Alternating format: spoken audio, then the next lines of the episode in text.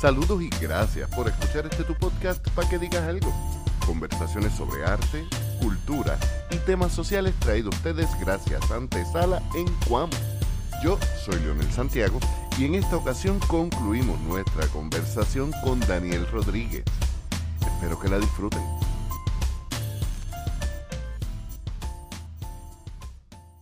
Este microcuento se titula Un asterisco negro en el óvalo blanco y se lo dedico a Caster Semenya. Caster Semenya es una atleta especializada en los 800 metros de Sudáfrica. Hace varios años, luego de una carrera en un mundial, ella fue señalada y fue investigada porque pensaron que era hombre. Por altos niveles de testosterona. En ese momento no sabían que ella tenía altos niveles de, de, testosterona, ni siquiera ella lo sabía. Ella tuvo que someterse como chivo expiatorio a lo que quisieron este comité evaluador investigativo, científico y todos los que fueron parte de, de, este atropello, en el caso de ella, hace muchísimos años, esto no es nuevo, cuando dudaban de que una atleta compitiendo en género femenino, si dudaban, le hacían una prueba visual en que se tenía que desnudar. Si tenía vagina, le hacían una prueba. No, no. Eh, inicialmente hace muchísimos años se acababa, esa era la. Luego entonces, según fue evolucionando la ciencia, pasó a ser una evaluación cromosomática. Y los cromosomas te iban a indicar si era mujer. En el caso de Caster Semenya, ella sí tenía vagina, porque ella nació mujer, la prueba cromosomática arrojó de que era mujer, pero ellos no estaban satisfechos con lo que ellos veían. Yo invito a cualquiera que haga una búsqueda y vea a Caster Semenya para, para que entienda el por qué. Caster Semenya se ve muy masculina. El estereotipo de la masculinidad. Sí, la definición de mayor masa muscular. El rostro, el cuerpo. Además de que es negra. Negra y africana negra y que no hay un cuerpo lucrativo, placentero, que pueda sacar provecho porque no debemos de olvidar que tenemos a, a Selena Williams, a las hermanas Venus y Selena Williams, que aunque ha sufrido el discrimen racial, veían un cuerpo estéticamente agradable, entre comillas. Que podía ser portada de revista. Un cuerpo que podía satisfacer las miradas masculinas. Nunca le han hecho una prueba pero a Caster Semenya sí le hicieron. Entonces ella arrojó unos niveles altos de testosteronas naturales. Y los que hemos estado involucrados en el deporte durante toda la vida, nosotros somos defensores de la naturalidad y que la competencia deportiva debe de ser justa, partiendo de la naturalidad. Por eso nosotros rechazamos el juego sucio, eh, que se dopen, en que traten de tener alguna ventaja la, cualquier cosa que sea trampa. Pero partimos de la naturalidad. Si ella tenía unos niveles altos naturales, ¿cuál es el problema? ¿O es que acaso le hacemos esta prueba a todo el mundo? ¿O es que acaso todo el mundo tenemos los mismos niveles de todo? Pero si el hombre tiene niveles bajos, ¿le van a permitir inyectarse? Michael Phelps. Era el ejemplo que te iba a decir. Era el máximo medallista olímpico, claro, blanco, hombre y estadounidense. Se supo que él producía de manera natural menos ácido láctico en sus músculos. Por lo cual, además de que eso le ayuda a desarrollarlo más rápido, el músculo se cansa menos. Se cansa menos. Se cansa menos. Porque... Eh, y de hecho hay un maratonista, no recuerdo ahora mismo el nombre, pero el tipo tiene, eh, el tipo es una bestia. Claro. Y el, el que te estoy diciendo, quizás has escuchado de él, de la respuesta anabólica muscular hace que se recupere cuatro o cinco veces al punto de que él ha hecho ha roto récord de cantidad. ¿Y qué vamos a hacer? Pues si es natural, estamos hablando de que una competencia deportiva, sobre todo la competencia deportiva de alto rendimiento, buscamos conservar y preservar la naturalidad, porque no vamos a estar haciéndole todas las pruebas a vida y por haber a todo el mundo, porque nadie es igual. Lo importante es que todo el mundo estemos natural. Así que pues a Castor Semenya la suspendieron y la condicionaron para participar. Ella tenía que someterse a medicarse. O sea, lo contrario que se le pediría si tuvieron, si fuera por ejemplo un varón con niveles bajos, pues que ver con lo que tiene. Tenía que inyectarse para bajar sus niveles de testosterona. Lo interesante es que la regla no existía y se crea la regla en la cual ahora existe unos niveles límites, pero mira lo interesante, Lionel, y esto es bien importante para entender esto Ella es corredora de 800. Así que su talento le permite correr de 400 a 1200. Que es un poquito menos y un poquito más de su evento que es 800. Ujú. Pues eh, las reglas las aplicaron para los eventos de, cuatro, de 400, Y 800. 800 y 1500. O sea, para asegurarse que ella No compita. Y si quiere competir, se tiene que someter al tratamiento. Ella no es una corredora de 100 y 200. Que uno pudiese pensar, pero espérate, espérate, es que la lógica me dice que los eventos de velocidad son eventos que mientras más testosterona, más fuerza, porque son eventos anaeróbicos, no son eventos aeróbicos. Hay una diferencia, los eventos cortos requieren menos respiración. Los eventos un poquito más largos requieren una respiración tiene una resistencia. y una resistencia. Así que si tú tienes unos niveles altos de testosterona, eso te va a ayudar a los eventos aeróbicos, perdón, anaeróbicos. Pero no aplicaron la regla a los 100 metros, no aplicaron la regla a los lo que se supone 200. que hubiera sido. No, le aplicaron las reglas simplemente a los eventos de 400, 800 y 1500, asegurándose de que le aplique a ella. Así que a ella la asesinaron deportivamente.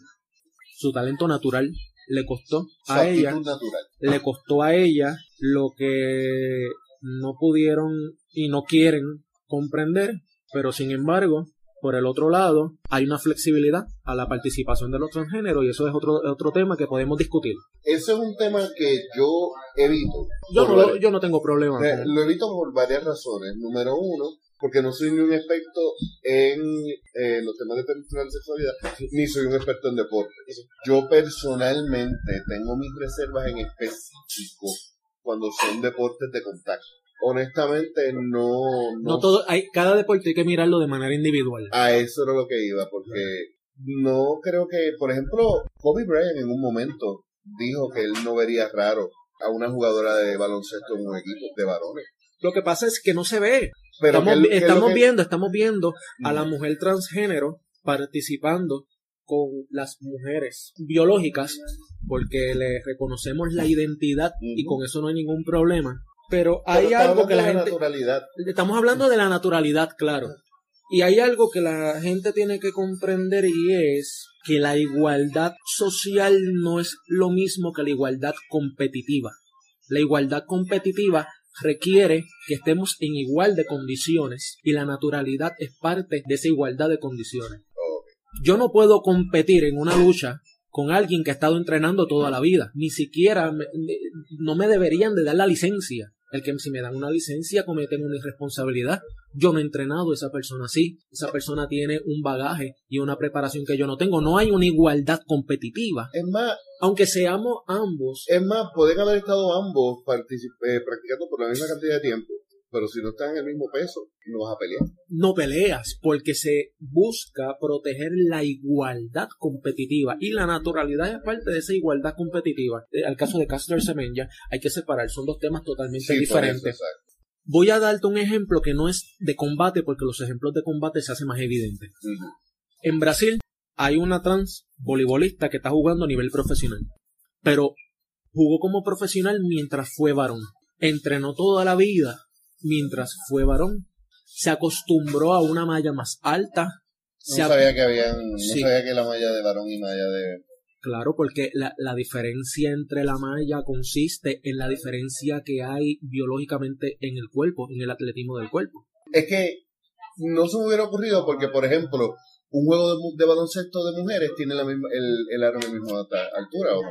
Eh, tiene la misma altura, pero pues tú vas a ver que en los hombres, pues como el cuerpo del hombre es más atlético por su fisionomía, por la musculatura, por todo lo que conlleva la, la, la- la biología de su cuerpo, tú vas a ver más donqueos. Sí, el, el juego es distinto. El juego es distinto, las mujeres juegan muchísimo mejor, son más estratégicas. Sí, porque El que conoce el juego se da cuenta y el dirigente ama lo que en- pasa es que dirigir a, a las chicas porque las chicas siguen el juego, el hombre se recuesta más de su talento atlético. Y es cierto, cuando tú ves un juego de la WNBA, por ejemplo, eh, los fundamentos. Hay mucho más pase. El fundamento tú lo vas a ver ahí, por supuesto que sí. Y es lo que tú le enseñas a todo, eh, que- que todo dirigente se supone que le esté enseñando a, a los chicos y a las chicas el fundamento del juego.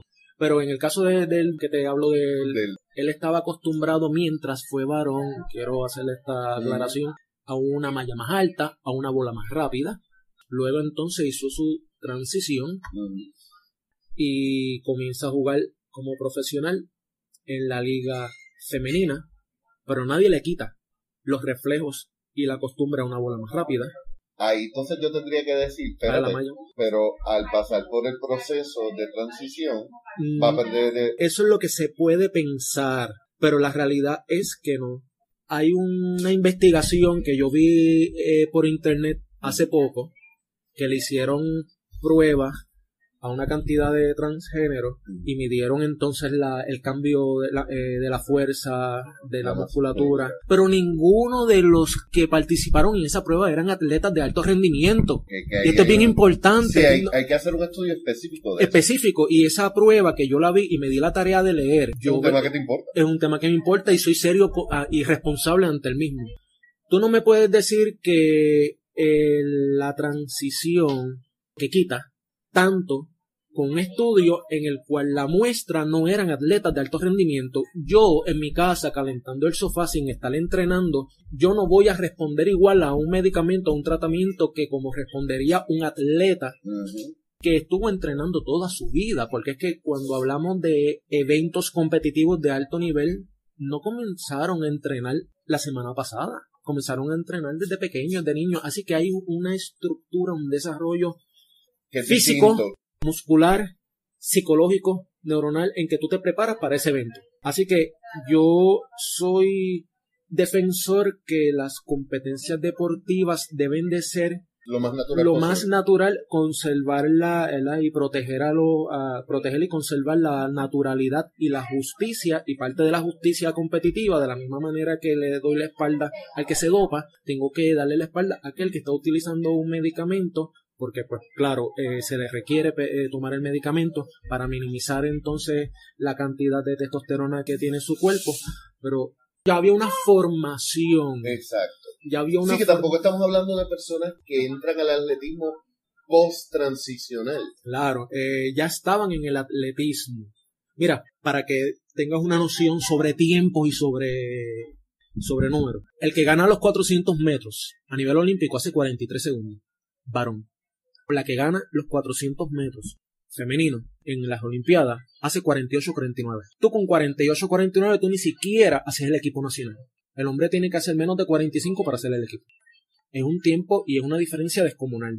Sí, Va, que, que tomamos el 48 a 43 uno piensa, son 5 segundos. No, no, no, no, no, segundos no, no, en una pista son la vida entera. No, su- su- estamos hablando de que, ni, de que ni siquiera haces el equipo de tu país y en el otro, y con el 48-49 femenino, tú ganas la medalla de oro olímpica. Es una diferencia enorme. Tomemos el ejemplo de la trans que participó en el deporte de alterofilia en estas Olimpiadas. Vi la foto de la, la cara de frustración de la de plata y bronce. Sí, mira, compitiendo contra varones ni siquiera hubiese salido de su país. No importa de que haya fallado los tres intentos y que se haya eliminado. Su logro consistió en ir a las Olimpiadas. Logro personal. Pero si hubiese competido con los varones, ni siquiera hubiese salido eso.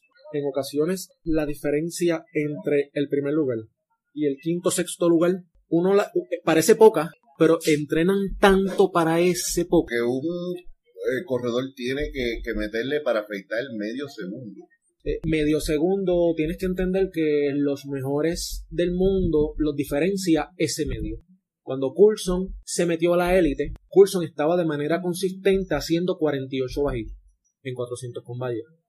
Si él hacía 48-9, quedaba posiblemente quinto, sexto, séptimo, nunca estaba en las medallas. ¿Qué es lo que hizo que él fuese un atleta de podio durante casi 10 años, en que durante casi 10 años se mantuvo los 48 bajitos, 48-1, 48-2, 48-3, hizo 47-7 en Ponce, pero entre el 48-1 y el 48-4 están las medallas. Sí, llegaste a la final, pero no, no te metiste al medallero. Así que muchas personas piensan que hay punto 1, punto 2, ahí están todas las medallas. A veces la diferencia es en una, en dos o en tres centésimas. Es bien importante conocer un poco el deporte para hablar este tema con un poquito más de responsabilidad y que no te vayan a catalogar como transfóbico porque jamás en la vida, porque pues esa es otra.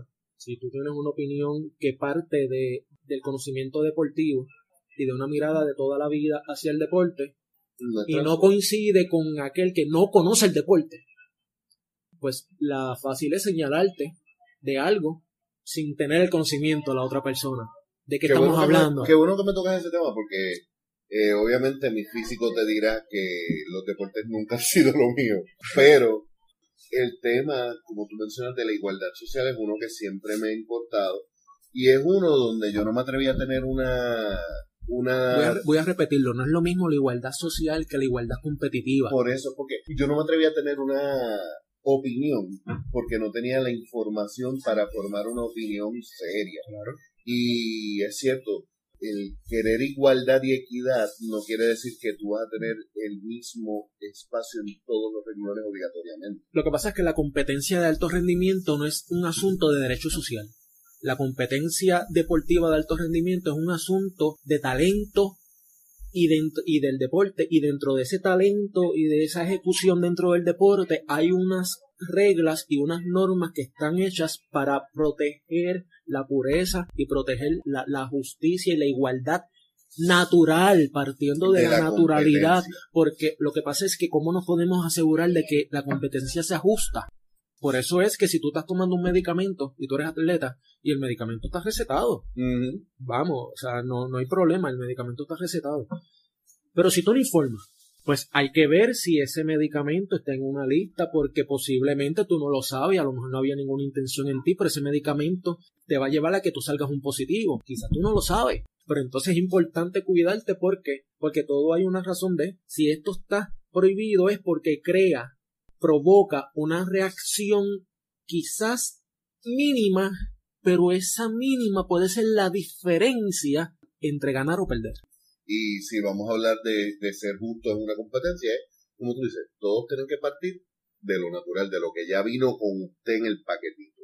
Sí, mira, y, y yo creo que no, ¿verdad? Yo soy nací varón, estoy, posiblemente cualquiera puede decir que estoy hablando de lo que no tengo que estar hablando, pero mire, Caitlyn, Caitlyn Jenner, conocido en el pasado como Bruce Jenner, medallista de oro en el décalo olímpico, y para el que no sepa de deporte, el décalo es el deporte más completo porque son 10 eventos que tiene que participar Son en las Olimpiadas. carreras, eh, incluye carrera de velocidad, carrera semifondo, incluye la, eh, saltos, no natación, no incluye saltos, modalidad, diferentes modalidades de lanzamiento. Eh, estamos hablando de 10 eventos e- en, dentro del atletismo. Y Caitlyn Jenner dijo que no está a favor, porque no le parece justo. ¿No será que, no será que Caitlyn Jenner conoce el deporte? Y Digo, sabe y yo lo que... tengo mi- mis problemas con algunas de las posturas de Caitlyn Jenner. No, eh, no, claro, política. Claro, claro, claro, claro, claro, claro. Pero una Yo soy de las personas que digo, yo no me puedo llevarlo, yo puedo diferir en tantas cosas con alguien, pero si estamos hablando de algo que tú, Que que tú sabes, que que tú sabes, yo me siento sin problema y me tomo el café contigo, saco la libreta y apunto. Yo no tengo ningún problema con eso.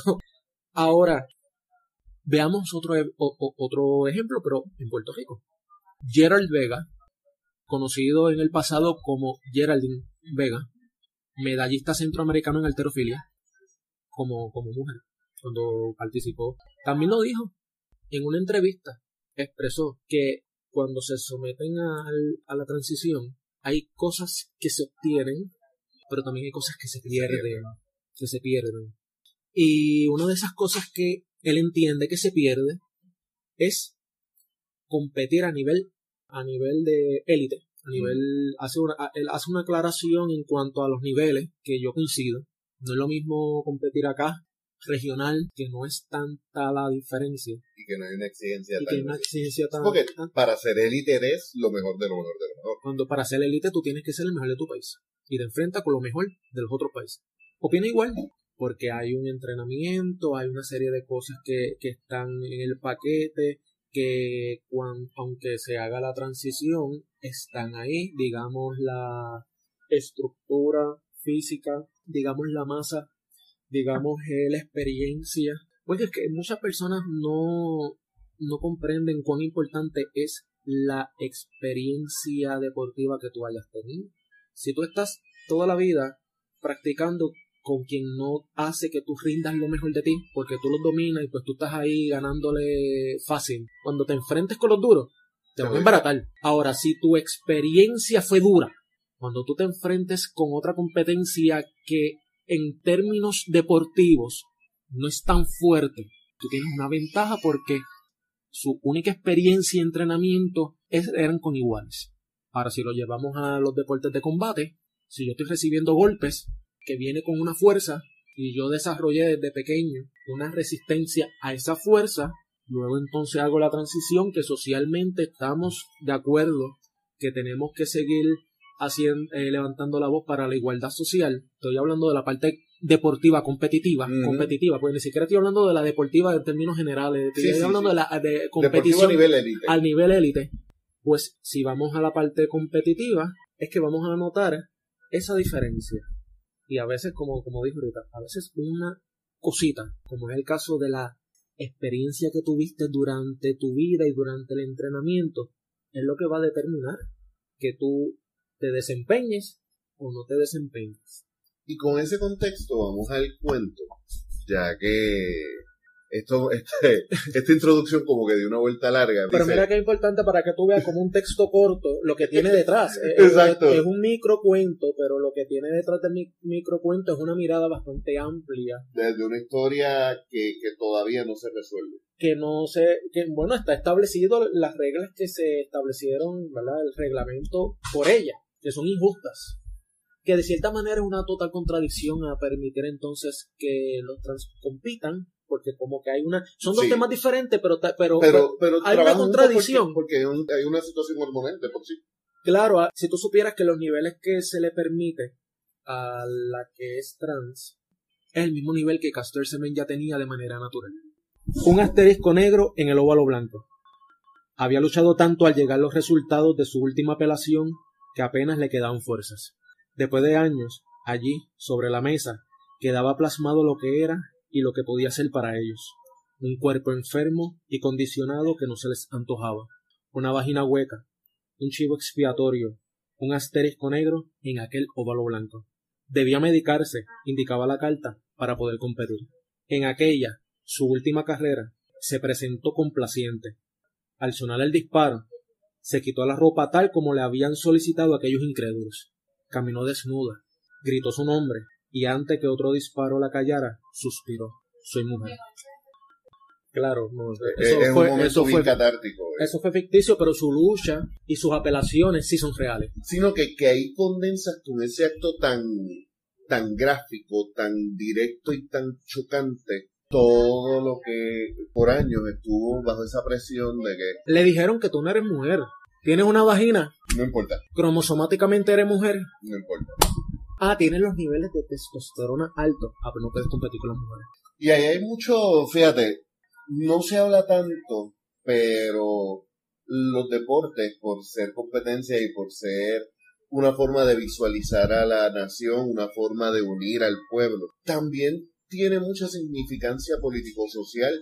Por ejemplo, podemos hablar durante los 60 y 70, cuando los participantes de la Olimpiada que estaban protestando los abusos contra los negros levantaban el puño como afiliación a las Panteras Negras. Se puede hablar aquí la primera vez que un puertorriqueño ganó el cuando gana la primera medalla que pues gana bajo el gobierno de Estados Unidos. Un grupo de puertorriqueños rompe a cantar la, la borinqueña. Porque aunque no esté obligatoriamente relacionado, ese punto de yo quiero ganar justamente, ese punto de que yo quiero que mi, que, mi victoria valga, obliga a que haya un contexto político-social. Lo hay, el que piense que la política no está envuelta en el deporte, que no van de la mano, no conoce de, de política. Ni de deporte. Ni de deporte a lo largo de toda la historia del deporte, sin, decir el, escenario el escenario más grande que el escenario olímpico. Así que no, definitivamente sí, este, estamos hablando obviamente en el caso de este que, traigo de Caster Semenya, estamos hablando que es una representante de Sudáfrica, estamos hablando de que pues visualmente se ve este estereotipo de, de la masculinidad, se ve masculina, su rostro no se ve delicado, su cuerpo se ve bastante fornido y, y no... Si no me equivoco, ese, en ese caso, eh, yo creo que todavía has compartido no hace mucho algo de ella y me dio con leer. De donde ella viene en específico, se han hecho estudios y se ha notado que hay una hay un promedio más alto de testosterona en la mujer en general en esa región. Pero es que ese estudio, esos estudios, ¿a quién se lo hacen? Pero es que no se hace en ningún nivel. Es que fue selectivo. Simplemente la vieron ganar. Y no vieron a una mujer, el estereotipo. No vieron a una mujer llegar a la meta. Y lo increíble es que no fue que ella rompió el récord mundial. Ella estaba rozando el récord mundial, pero el récord mundial no lo rompió. Así que tampoco no fue que ella hizo un, no fue que ella hizo un registro de hombre. Simplemente no la querían dejar ganar. No, porque simplemente la favorita era la europea, quedó pues a 50 metros atrás. La pantalla, la foto, en ese momento los que estaban allí presentes vieron, vieron un hombre llegar a la meta, vieron un hombre llegar a la meta. Y hablas del deporte y nos detuvimos en el deporte bastante porque sé que es algo que te apasiona. Yo creo que hay tres temas que contigo podríamos estar toda la noche es eh, literatura, deportes y política. Parte de, de- de tu trabajo como maestro, porque además de ser maestro, eres entrenador. No, no, no. No soy entrenador, soy maestro en la escuela de deporte, del Ok. albergue olímpico. Tú fuiste atleta, ¿no? Sí, sí, fíjate. Por eso es que tienes esa pasión. Claro. Y esto se une entonces a un amor patrio, pero no es un amor idealista. eh. Te escucho hablando de Puerto Rico y recuerdo las palabras de papi que mi vino será amargo, pero sigue siendo mi vino. Y nunca te he visto con esta idealización de la patria, sí con una romantización de la idea de, de la revolución, pero no necesariamente una revolución de entrarle a tiros a, cualquier persona en carete, sino la revolución que necesita el puertorriqueño, que es la del pensamiento, la de la intelectualidad y la del alma también. Hace no mucho tiempo, aquellos que todavía no nos asociamos con el protestantismo, hemos tenido unos meses de gran incomodidad en el país, diría cuatro años de gran incomodidad, ¿verdad? Pero en específico, cuando hace poco la senadora eh, Rodríguez Bebé, sé que tú eres súper fan de- de- del proyecto Dignidad en general, pero hace unos comentarios sobre este actor que hizo un evento eh, con un personaje que es una mujer Claro. y escribiste largos ensayos sobre el tema, digo, largos dentro del contexto de lo que es Facebook. Y quería que habláramos de eso porque para aquellos que hemos vivido la iglesia y que estemos afiliados o no, reconocemos lo bueno que podría traer el cristianismo y reconocemos lo, lo valioso que podría ser una experiencia saludable, familiar en, en la iglesia. Vemos esas cosas y nos da Mira, yo creo que las expresiones de Rodríguez Bebé y lo que se ha estado dando en la palestra pública con el tema de la perspectiva de género, que básicamente fue est- est- esto es lo que ha provocado ¿verdad? que estos representantes hablen como si realmente supieran de lo que hablan. Para mí es tan sencillo el concepto, pero lo que existe es un miedo, y vuelvo de nuevo y traigo el miedo, un miedo, un temor a que todo va a terminar llevando a los niños a ser homosexuales, a la perdición. a la perdición, porque no hablan de los demás pecados que la misma fe presenta como pe- pecado, sino que haya una, una obsesión muy específica con el tema de la homosexualidad.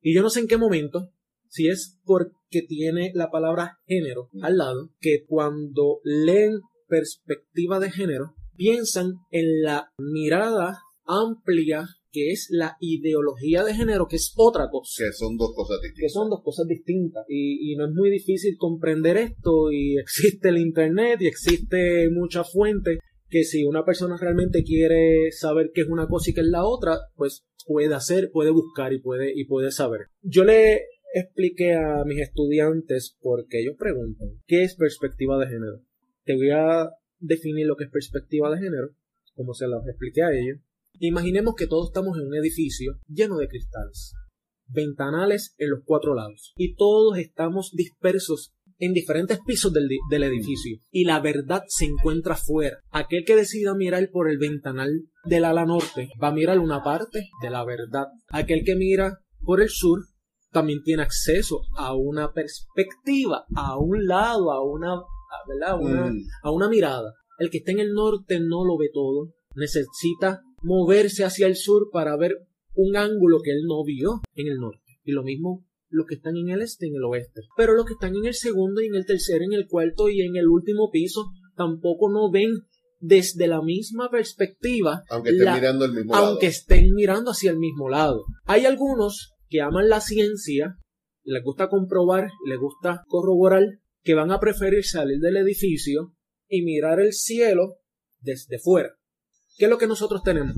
Pues tenemos personas que están en el, en el ala norte del primer piso diciéndole a todos que la verdad es lo que está viendo por su, por su ventana invalidando los que ven por el ala norte de, del segundo piso y del tercer piso. Porque no es lo mismo, no estás viéndolo de la misma manera. Perspectiva es muy simple. La perspectiva de género, ahora sumando en la ecuación en que los hombres y las mujeres no vamos a estar viendo todo de la misma forma porque hemos tenido una crianza diferente, tenemos unas experiencias diferentes. Perspectiva de género no es otra cosa que ir al norte, ir al sur, ir al este, ir al oeste. Y subir y bajar de piso. Y subir y bajar de piso. O hablar con lo que estaban en cada uno de esos ángulos, qué fue lo que vieron y qué fue lo que yo vi. Y compartir perspectivas, compartir la opinión, la, la, la visión, la manera de yo ver el tema que sea, que se suma con lo que ellos vieron, no invalidan ni se impone y sería bien interesante salir del edificio y tratar de compartir también la misma opinión con los que salieron y trataron de ver afuera.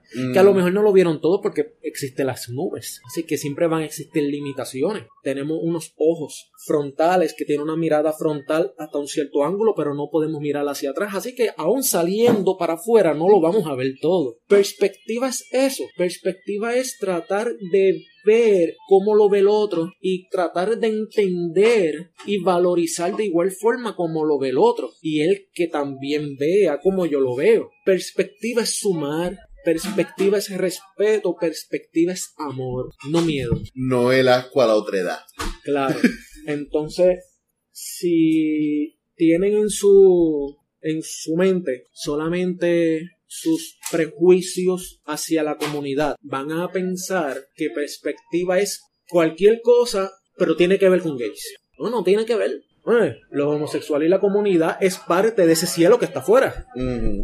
No podemos taparnos los ojos, tenemos que ver y tenemos que verlo y ser justos con ellos y con todos. Pero no es de lo que se trata la perspectiva de género. Y me parece que aquel que no está sumergido dentro del fanatismo lo puede comprender fácil. La información está, quienes no lo quieren ver son las personas que están totalmente sumergidas en un prejuicio y personas que repiten lo que escucharon.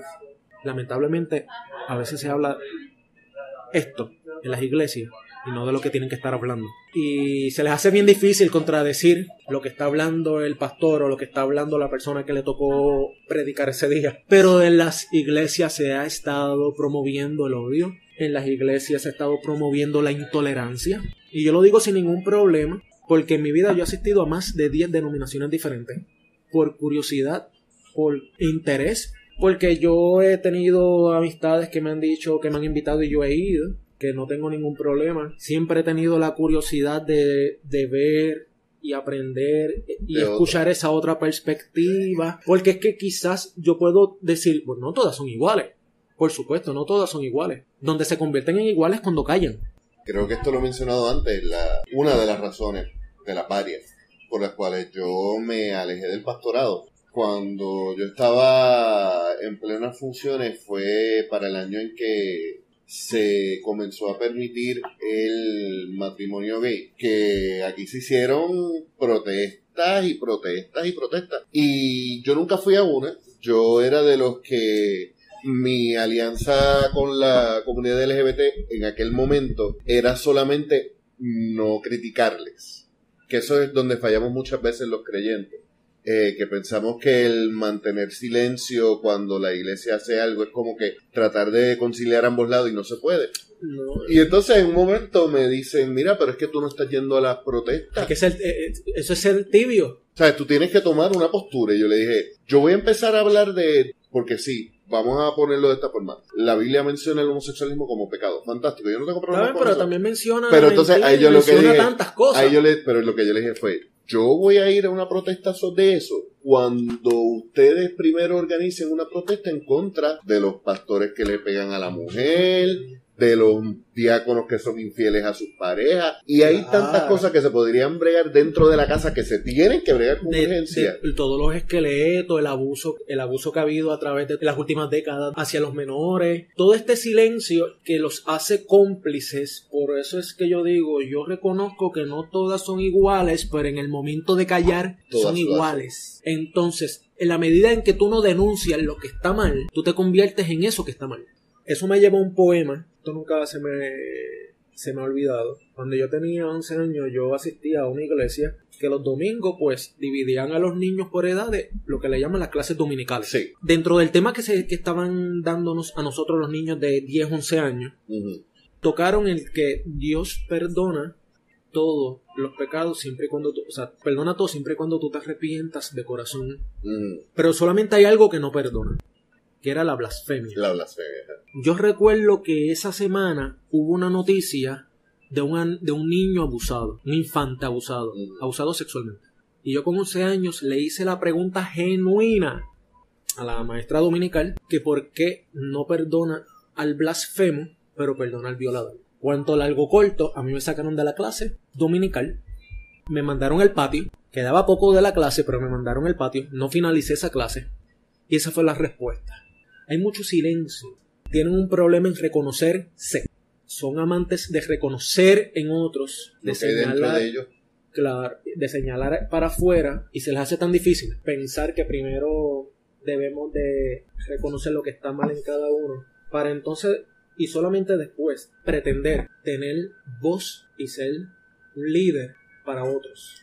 Porque muchas personas yo sé que van y se congregan y están buscando una guía están buscando quien les ayude algunas personas van al psicólogo la mayoría va a la iglesia pero si no existe esta mirada hacia ellos, esta evaluación, para mí seguirán siendo iguales. Este poema se titula Los Domingos. Forma parte de la antología Violencia Nuestra de cada día, editorial Areteórico. Los domingos eran días tranquilos. Los gritos de rutina tomaban descanso y la mano que sacudía la mesa bailaba un vals. Su mano sobre la rodilla les recordaba su pertenencia. Palmadas silenciosas sobre el último golpe. El silencio acompañante servía de testimonio, que la mujer aprende en silencio, con toda sujeción. Los saludos nerviosos acortaban los diálogos, mientras él se aseguraba de bendecir y predicar la palabra. Los niños bien vestidos callaban temerosos y a todos le parecían bien portados. Los domingos eran días tranquilos. Por eso, todos se asombraron cuando con un cuchillo escondido en su Biblia le arrebató la vida Ay, existe tanta complicidad y tanta vista larga. Porque si es a veces casi ausente que se hable de la violencia doméstica en este país, cuando es una realidad tan, tan, tan tan obvia, tangible. más ausente es señalar la violencia que existe dentro de la iglesia o en el hogar por hermanos de la iglesia, sabiendo que está sucediendo. Pero como el hermano pertenece a este cerco, yo digo a este cerco, pues Con toda la intención de ser caos. Claro, sí. hay un silencio, hay un, hay un temor de señalar, hay un temor de acusar, hay un temor de hacer lo correcto simplemente por la apariencia de lo que somos como congregación o de lo que somos como iglesia cuando se nos está cayendo el país encima. Se nos está cayendo la familia encima. Ahorita mencionaste algo de la patria. Mencionaste ¿verdad? que la patria es un tema, el país es un tema que a mí me interesa. La primera patria es tu familia. La primera patria es tu hogar. El primer paraíso es tu familia. El primer paraíso es tu hogar. Esa es tu primera iglesia. Ese es tu primer paraíso. Tu nación es ahí. Esa es tu nación. Esa es tu patria. Cuán hipócritas somos en buscar afuera lo que comienza adentro. Cuán hipócritas somos en pretender un paraíso cuando tenemos uno y hablamos de la familia, hablamos del país que tenemos, hablamos del planeta que tenemos, de tener un paraíso y ni siquiera cuidarlo para soñar que un paraíso que tenga lo que tenemos aquí. Muy cierto. Cuando se piensa en paraíso, ¿qué se piensa? Lo más hermoso, lo idílico, lo perfecto. Pero tienes la oportunidad, tienes la oportunidad de trabajar para eso, tienes la oportunidad, pero no lo haces. no lo haces, pero esperas ganar eso. Nosotros no somos merecedor- merecedores de nada. La frase esta de que la grama en el patio del vecino siempre está más verde. La idea de tener algo al lado y siempre estar mirando para afuera en vez de, de disfrutar lo que se tiene y lo que se... Tenemos un problema en mirar afuera.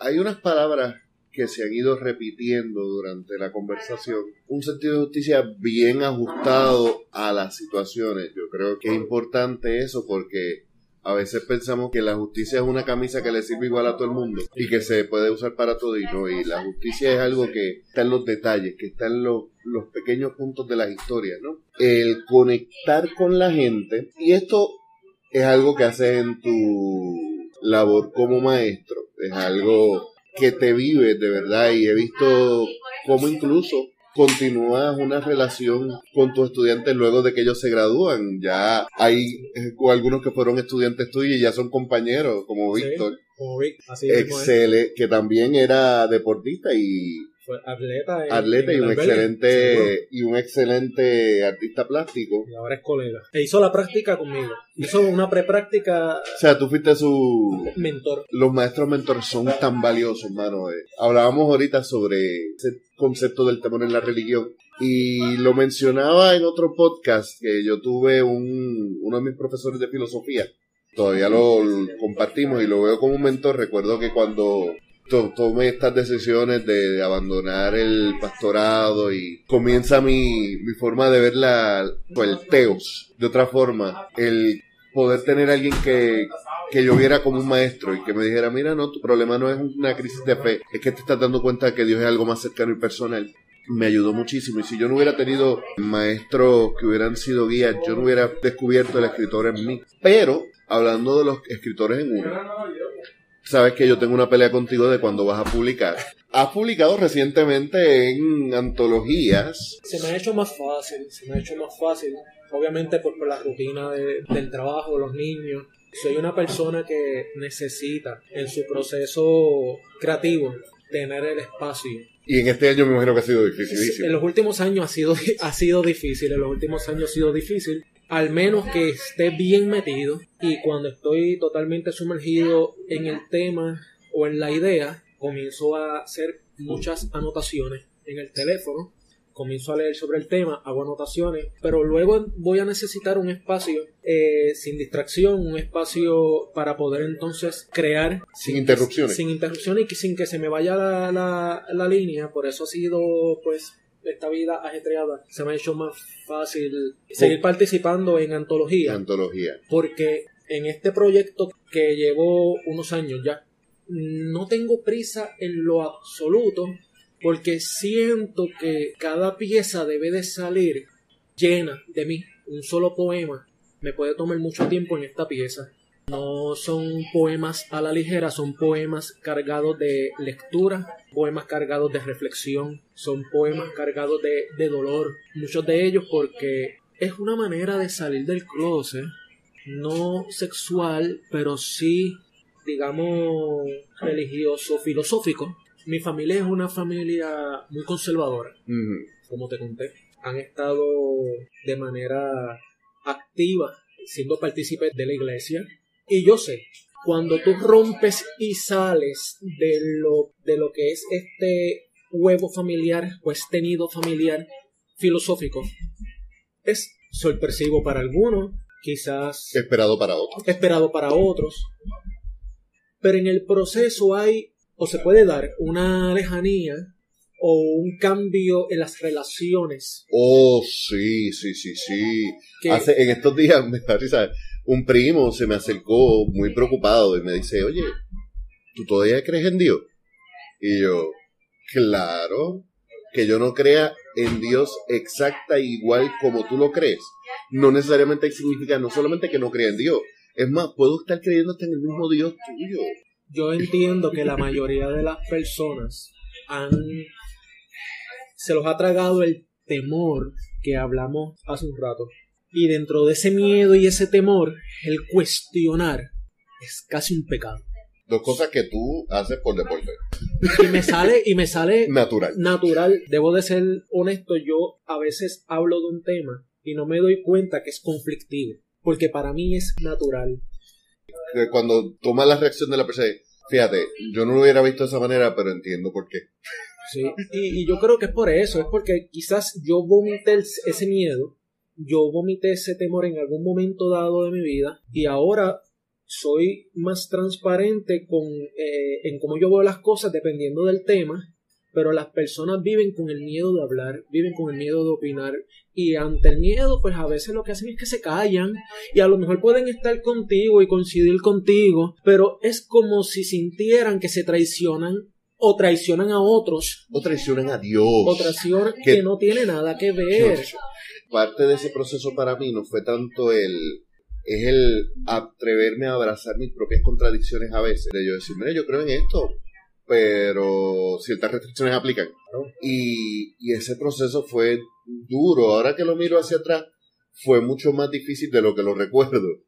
Pero sí, veo mucha gente que yo digo comentarios que para mí es la cosa más normal y no me doy cuenta que estoy apretando los botones del pánico. Que son, claro, son unos botones muy sensitivos que generalmente no los exponen. Sí, a veces uno los toca por casualidad. Y porque uno es cercano y de momento cuando uno empieza a tocar los botones, porque para uno es normal hablarlo porque pues el tema los requiere, uno ve cómo se van asombrando y cómo van entonces alejándose o hasta ahí contigo en este tema. Que me parece triste, pero también reconozco que cada persona crece a su paso. Y en ese crecimiento tú no puedes forzar, tú no puedes forzar. Tiene que ser bien natural. Tiene que ser natural, tiene que ser orgánico para que se ve. Este proyecto cuando salga, yo te, yo te había escrito y yo te dije, antes de que el mundo se acabe, va a salir.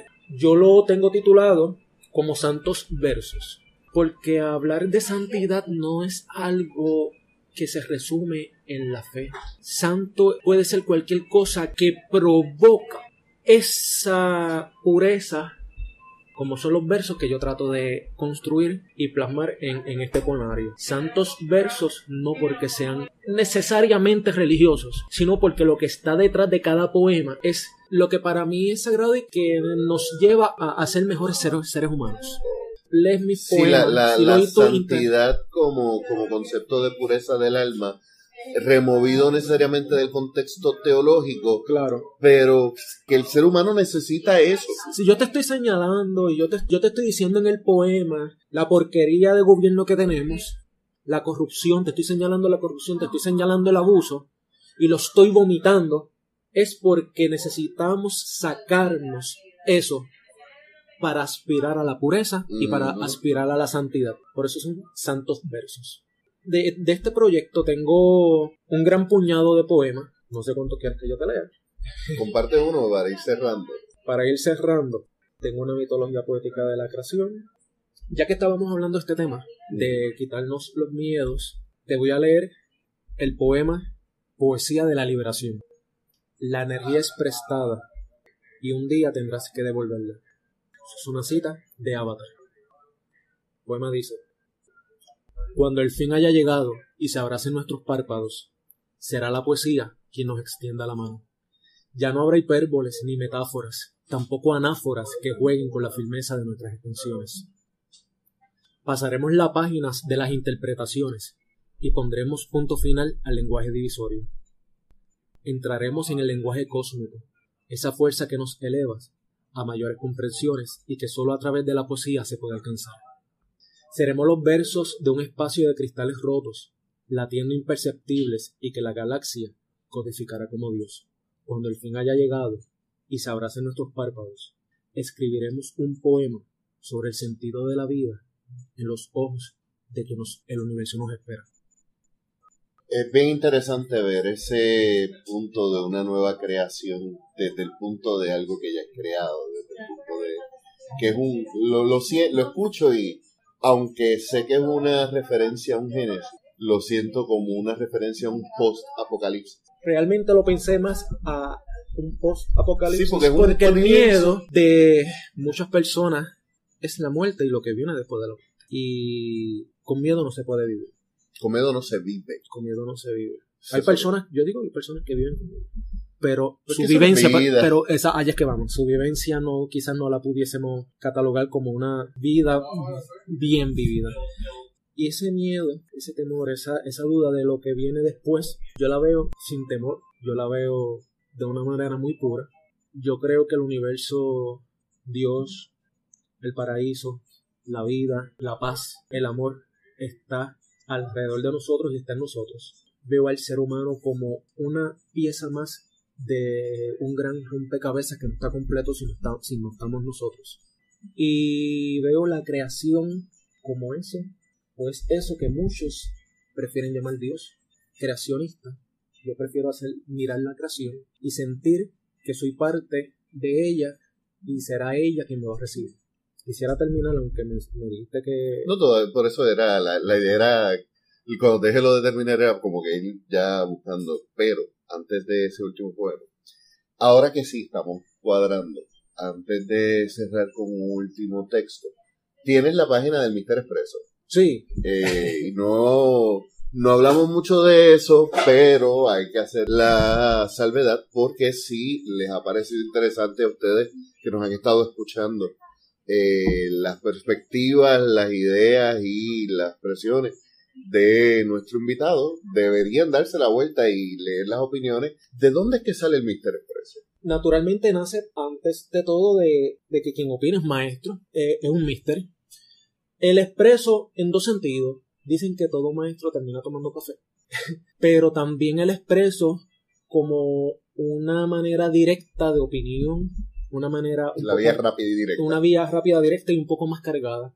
En las redes sociales suele, yo suelo en mi página personal escribir bastante. He querido ir dividiendo poco a poco los escritos para que sea mejor recibido. Y el, el Mister Expreso tiene como objetivo plantear una opinión sumamente razonada de un maestro, pero sin darle mucha vuelta al asunto y llevarlo de una manera más comprensible. Como dije, de una manera muy razonada. No va a ser suez, porque el maestro no es suez, el mister no es suez pero a veces necesitamos leer eso. Sin dorar la píldora. Claro. Y en las redes sociales estamos acostumbrados a ver muchos tipos de lectura que a veces no dicen nada. Mm. O nos perdemos en, en, ella. Y he querido que la página Mister Expreso refleje mis opiniones, no solamente acerca de, de la educación del país, sino del país en general. Aquello que yo entiendo que yo puedo opinar de manera responsable, con conocimiento, y que las personas pueden leer y comprender esa visión o esa perspectiva que viene de mí, quizás que no lo van a encontrar de otra persona por el estilo en decir las cosas, porque quizás no conocen, pero pues como las redes sociales, especialmente Facebook, es el, es el campo donde todos son expertos, Abel de Andrea habla de los opinionadores expertos. Son opinionadores expertos. Aquí en este país todo el mundo es político, todo el mundo es abogado, todo el mundo es atleta, todo el mundo es entrenador, todo el mundo es misiólogo, todo el mundo sabe de educación, pero no pueden ir al diccionario a buscar la definición de una palabra. Pero yo creo que las redes sociales necesitan voces que expliquen de la manera más sencilla posible, pero claras, directas, ciertos temas. Y hacia eso he dirigido la página a tratar de explicar de una manera muy razonada, pero muy simple, que tú comprendas y tú entiendas este tema que yo he decidido opinar y, expresarme. Lo he hecho en mi página personal, pero entiendo que entre tanta cosa y tanto meme que igualmente comparto, porque estoy muy consciente de, qué son las redes sociales y lo que... ¿Y cuál debería ser el propósito? ¿Y cuál debería ser el propósito? no debería ser tan serio. No, no, no lo son. Para ir cerrando entonces, en las notas del episodio obviamente vamos a tener el enlace a las páginas para que se contacten contigo. Sin embargo, además del Mister Expreso, eh, ¿dónde te podemos contactar? Daniel A. Rodríguez Pagan en Facebook, esa es mi única página. Eh, pero preferiblemente si el interés leer lo que yo puedo ofrecer en términos de opinión y en términos de... Ah, y la página Dan Escritor, que es la página, aunque la he tenido un poquito abandonada, pero es una página dirigida totalmente a mis escritos literarios pero también me pueden seguir a, Daniel Rodríguez Pagan, que suelo escribir básicamente de todo. Literatura, opinión, educación, memes. vamos a poner de esta forma. Dan escritores para literatura, el Mister Expreso es para opiniones informadas. Y página personal es... Mi página personal engaña al algoritmo. Porque usted puede encontrar un meme como un escrito sumamente serio, como una opinión política mordaz. Así que trato de cubrir Todas las bases. todas las bases, porque ese soy yo. Y también les recordamos a nuestros seguidores que en las notas del episodio van a encontrar además nuestras redes sociales, todo lo van a encontrar bajo un enlace cómodo en Linktree, donde tendremos enlaces a nuestras redes sociales en Facebook, Instagram, al podcast. Recuerden suscribirse al podcast, dejar un review, compartirlo como si esto fuera el bochinche más importante de la semana y también visitar a nuestra tienda, 100% de nuestras ganancias van a artistas puertorriqueños, por lo cual invertir y comprar en nuestra tienda es invertir en nuestra cultura. Para ir cerrando entonces, Daniel, por favor, podría concluir con un poema. Epifanía. No tengas miedo, no hay condena. Esta vida es una mínima parte de tu existencia, que inició antes de nacer y que finalizará en la memoria del universo. No tengas miedo, hay condena. Solo un viaje astral de regreso a las lágrimas estelares como estrellas, titilando en los labios y en los brazos habitados. No tengas miedo, no hay condena. Un respiro profundo llenará los pulmones de tierra, y en ella seremos plantas oxigenando el planeta. No tengas miedo, no hay condena. Seremos dioses como el rocío, y en una metamorfosis añorada volveremos a humedecer los cuerpos que una vez amamos. No tengas miedo. En una vida morimos miles de veces y volvemos a nacer en los ojos de quien nos miró con amor. Muchas gracias y nos escuchamos la semana que viene. Muchas gracias.